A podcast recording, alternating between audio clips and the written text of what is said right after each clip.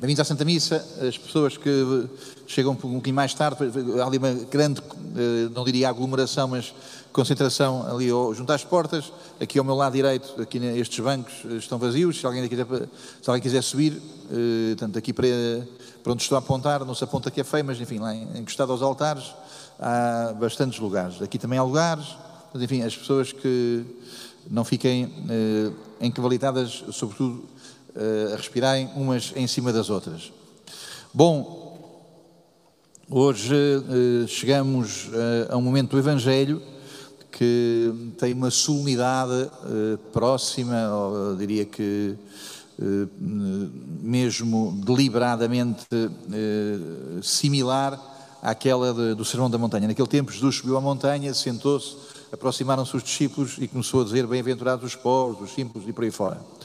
Hoje, eh, a situação do Evangelho coloca-nos também num momento em que Jesus deliberadamente eh, faz eh, qualquer coisa parecido, o lugar é diferente, mas em que Jesus também se põe a ensinar. Jesus saiu de casa, foi sentar-se à beira do mar, reuniu-se à sua volta uma grande multidão, subiu ao barco, sentou-se e pôs-se a ensiná-los. Então estamos aqui numa, estamos aqui numa página do Evangelho que é paralela, ou que, que, tem, que é colocada com igual ênfase, com igual eh, sublinhado eh, ao ensino das bem-aventuranças. Jesus ensina as bem-aventuranças, hoje Jesus eh, faz um ensinamento sobre a palavra.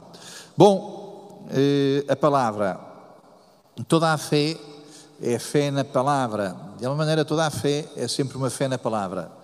A frase é de um muito importante filósofo de, católico do século XX, um homem que teve um percurso eh, muito discreto, eh, muito intenso e sério, foi muito doente e morreu novo, um, um professor do ensino primário na, na Áustria de, do começo do século, morreu, morreu eh, ainda não chegados aos anos 30, 1920 e pouco, Ferdinand Ebner.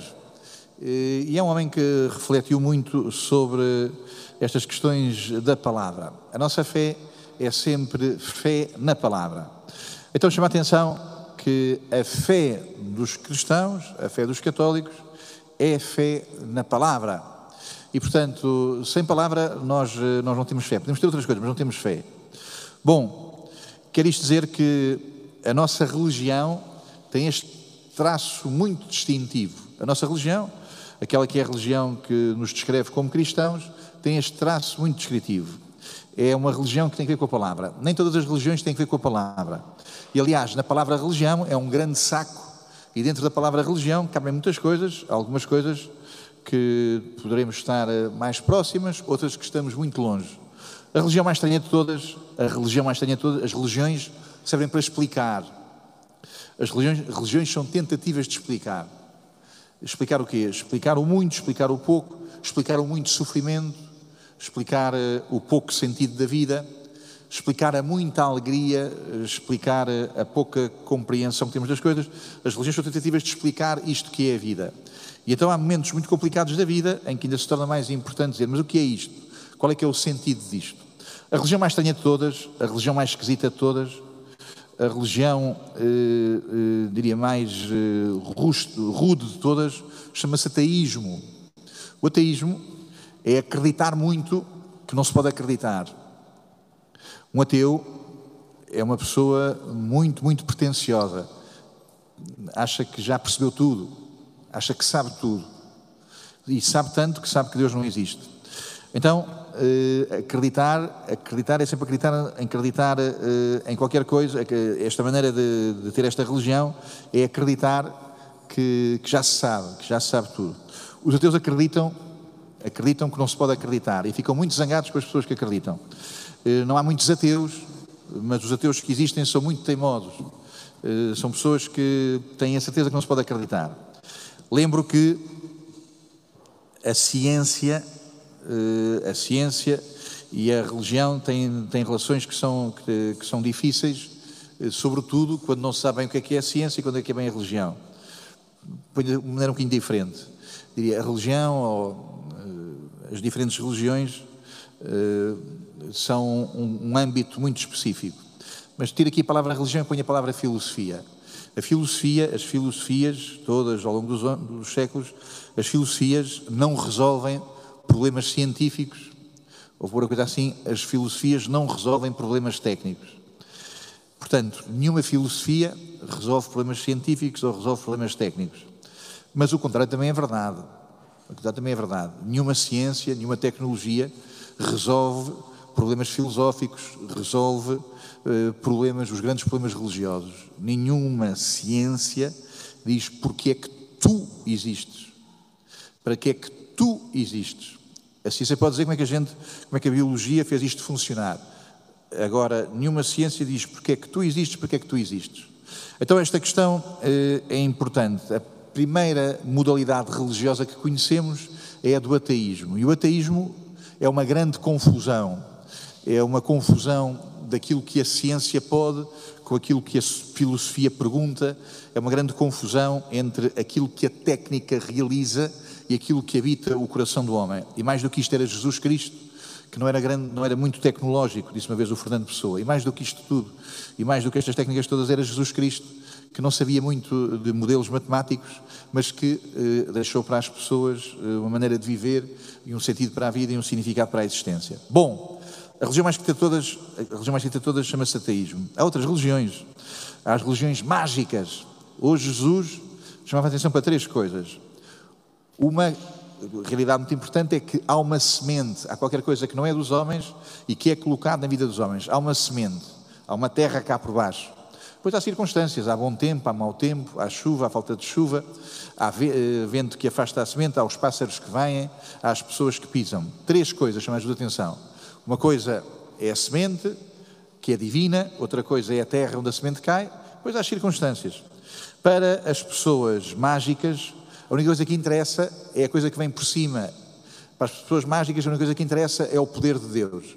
As pessoas que se zangam com Deus são pessoas que têm sempre uma fé mágica. Eu rezei muito, eu rezei muito, mas não aconteceu o que eu queria, não aconteceu, o poder de Deus não fez chover como eu queria que chovesse, então zanguei-me com Deus. As pessoas mágicas são pessoas que estão sempre muito preocupadas que o divino, que os poderes divinos façam o que eu quero. Há pessoas que não têm fé, há pessoas que não têm fé dos cristãos. Há pessoas que são, têm uma mentalidade mágica, que vêm à igreja, e vêm à igreja e também vão à bruxa, e vão à, vêm à igreja e também vão a uma pessoa que adivinha o futuro. Há muitas pessoas que estão muito interessadas em adivinhar o futuro. Adivinhar o futuro também, de alguma maneira, é condicionar o futuro. Então, há muitas pessoas que estão muito interessadas em que o poder divino muda as coisas, muda as coisas que embaixo na terra. Mas o que, o que lhes interessa fundamentalmente é que o poder divino faça coisas. Se cá embaixo a terra se prepara, isso já não interessa muito. Então, o que é, que é a mentalidade mágica? São as pessoas que só esperam a ação divina. Então, cá embaixo, tu não fazes nada? Jesus diz que é preciso preparar a terra. Bom, há também religiões que são muito dedicadas ao transe. Há, dança, há música transe, os mais novos sabem melhor do que eu o que é que isso quer dizer. O transe, o transe das drogas, o trânsito, que muitas vezes também as pessoas à missa à espera que o coro. Há pessoas que não gostam das, das, músicas quando o coro não, não mete em transe, não gostam se o padre não mete em transe, não gostam se a Assembleia não entra em transe. As seitas, as seitas sabem isso muito bem. Eh, quem vem à missa da Igreja Católica e, sobretudo, quem vem desses cultos mais acelerados, acha que isto é tudo muito parado, acha que isto é tudo muito triste. O transe é conseguir uma excitação, uma agitação. Há pessoas que esperam que a religião dê flash. Peço desculpa da vulgaridade, que dê uma moca, que, que enche a cabeça. Há pessoas que vêm à religião à espera que o slogan dos padres, do slogan dos padres, as coisas que o padre diz, o ritmo das músicas nos ponham excitados. Há pessoas que vêm aqui assim, depois deixam de vir aqui assim porque aqui não excitava, não excitava muito. Vão depois, vão depois então eh, a outra seita qualquer. Bom, há pessoas que têm eh, religiões, são as grandes religiões chamadas cósmicas. Aqui o que interessa é a compreensão de que houve no começo, houve qualquer coisa que era bom. Os ecologistas andam por aí. Os budistas também andam por aí. Quem faz yoga também anda muito por aí. Quem está à espera do nirvana também anda por aí. Houve um começo que era muito bom. No início a natureza era toda boa. O homem andava com os bichos, andava tudo, tudo saudável, depois fomos afastando, fomos nos degradando, fomos nos separando das coisas boas e fomos cada vez ficando mais sozinhos, cada vez mais destruidores e por aí afora. Bom, eh, estas religiões cósmicas têm um grande desejo de regresso, de regressar, um grande desejo de voltar. Eh, o Ulisses, na Odisseia, também queria regressar. Nostoi, é como se diz em grego, regressar. Nostalgia é a palavra que deu origem a eh, este nostoi, esta ideia de que o que a gente quer é regressar a um lugar bom. Todas estas coisas que eu estou a dizer são expressões religiosas que não têm que ver com a fé, que não têm que ver com a fé. A fé é sempre posterior. Temos fé porque alguém falou. Havia um rapaz tinha uma pequena quinta, tinha uma, era um rapaz novo, não se sabe a idade que ele tinha, tinha uma pequena quinta lá numa terra, numa terra longe, eh, tinha a vida dele organizada, tinha a vida dele com as coisas que ele precisava, tinha o seu pequeno negócio que dava-lhe para viver, eh, todos os dias casa trabalho, trabalho casa, lá fazia os seus trabalhos da quinta, eh, até que um dia alguém lhe falou e disse: sai daqui, vai para mais longe. E ele levou aquilo a sério. Então, ele saiu para mais longe não porque começou a ter ambições, a pensar, eu tenho que ir mais longe, não foi começou a imaginar que tinha que ir mais longe. Ele foi mais longe, não foi porque a cabeça dele entrou em esquizofrenia e começou a ouvir vozes. Alguém que não era ele veio dizer-lhe: vai mais longe. Alguém que não era ele disse-lhe: tem confiança e vai mais longe. Chamava-se Abraão. Ter fé é levar a sério o que alguém me disse para eu ir mais longe. Ter fé é aparecer alguém na minha vida que me diz: vai mais longe. A fé é sempre posterior. A fé é sempre resposta. Alguém falou e eu respondo. Alguém falou e eu aceito ou não aceito. Alguém disse que sim, alguém me disse uma coisa e eu digo que sim ou digo que não. A fé tem que ver sempre com a palavra. Alguém falou e eu vou ou não vou. Então, volto ao que Jesus nos diz no Evangelho. Finalmente chega ao que Jesus nos diz. Alguém dá a palavra, saiu o semeador a semear. Chama-se isso encarnação. Naquele tempo, Jesus saiu de casa. A casa de Jesus chama-se céu. Jesus é o Filho único de Deus, saiu da sua casa e sentou-se à beira-mar. À beira-mar, diria, Jesus, Deus vem à procura do coração do homem, vem à procura do que é natural no homem. Mas a certa altura já há muita confusão, e para que o homem possa perceber o que é que Deus traz para ele, já não basta estar à beira-mar, já não basta estar na natureza. Jesus tem que se colocar num lugar que ele próprio escolhe e que ele constrói. Chama-se igreja. Jesus coloca-se num lugar para dar a sua semente aos homens. Então Jesus coloca-se num barco para dar a sua palavra aos homens. Somos pessoas de fé quando o mais importante não é o que pensamos. Quando o mais importante é o que nós pensamos, aí se chama-se ideologia. Quando o mais importante é o que nós pensamos, ainda estamos fechados ao que Deus nos dá. Somos pessoas de fé quando o que nós pensamos é alterado pela palavra que Jesus nos dá.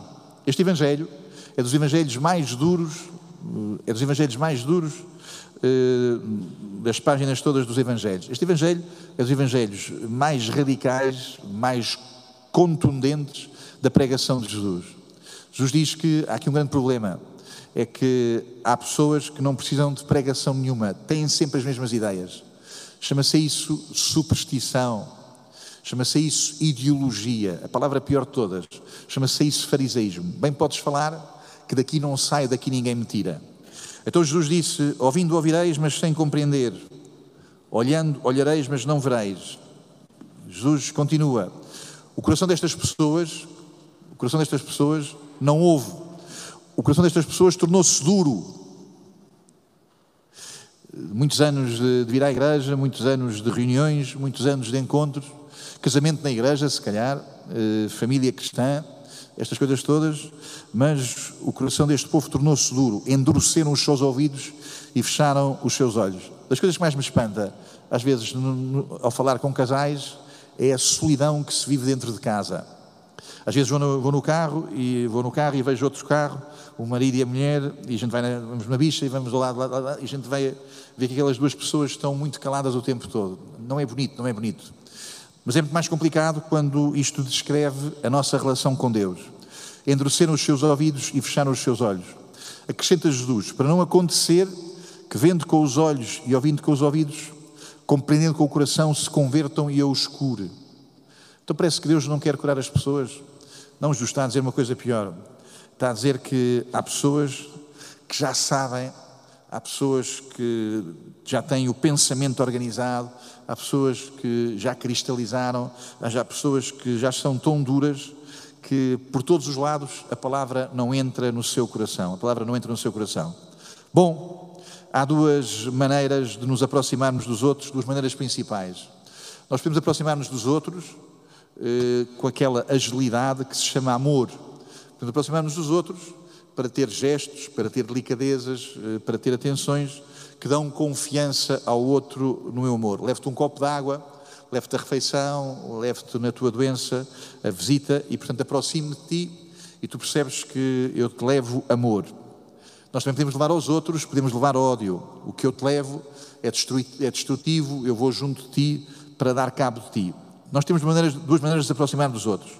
Aproximamos-nos com os nossos gestos, mas também nos podemos aproximar dos outros com as nossas palavras. Podemos aproximar-nos com gestos de bem, com gestos de mal. Mas é curioso, curioso que a palavra, mesmo prescindindo dos gestos, também pode levar o bem ou pode levar o mal. Estou aqui assim, não estou a tocar em ninguém, espero não estar a atingir ninguém com os meus perdigotos. Quem está lá ao fundo está muito longe de mim, mas a minha palavra pode levar o bem, a minha palavra pode cair mal. Nós podemos aproximar-nos dos outros com gestos e com palavras. Jesus diz-nos que podemos aproximar-nos com um grande poder quando levamos a nossa palavra e esta palavra é uma palavra que constrói.